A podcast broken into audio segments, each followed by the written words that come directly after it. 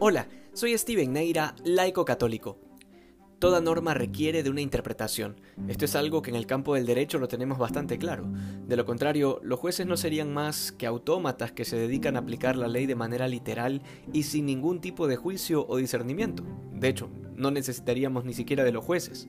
Pues bien, lo mismo sucedía con la ley del Antiguo Testamento, que Dios había revelado a los patriarcas y profetas, Existía una clara aplicación de la ley y los doctores de la ley se convirtieron prontamente en intérpretes oficiales de dicha revelación, algo que no se escapaba a la corrupción humana y la debilidad del pecado.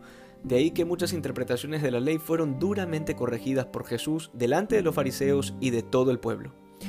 El Evangelio de hoy nos muestra una de las tantas veces en que esto sucede, y esta vez es respecto de una de las prácticas más sagradas del judaísmo, la observación del sábado como día santo.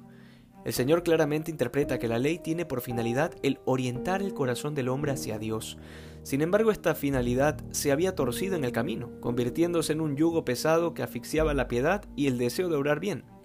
Bajo este contexto se entiende con mayor razón por qué el Señor envía el Espíritu Santo a la Iglesia, para que nos guíe a la verdad plena, porque no bastaba con darle autoridad, sino que era necesario que sea el Espíritu Santo quien ilumine la interpretación de los apóstoles y discípulos, que formarán luego lo que se conoce hoy como la Sagrada Tradición y que mantiene la unidad doctrinal de toda la Iglesia.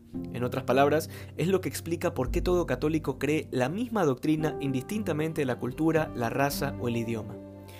Muchas veces se habla de ecumenismo como una actitud importante en la Iglesia.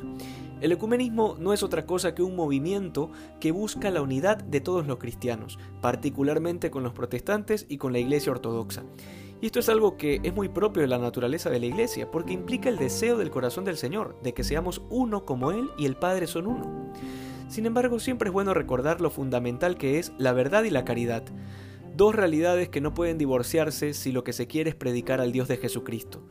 En este sentido, un falso ecumenismo sería traicionar la verdad del Evangelio y predicar algo distinto o interpretarlo de forma incorrecta con la finalidad de ser agradable a quienes no son católicos con la esperanza de que así exista una unidad.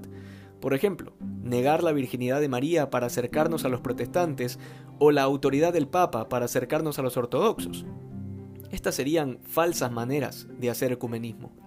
De hecho, el ecumenismo más glorioso que se ha conocido en la historia es aquel que hacían los grandes santos incluso antes de que existiera la palabra ecumenismo, al mostrar la verdad católica de la misma manera en que lo hizo Jesucristo, con la autoridad de quien se sabe asistido por el Espíritu Santo y urgido por el amor, por la caridad de que se salven aquellos que no conocen de Jesús.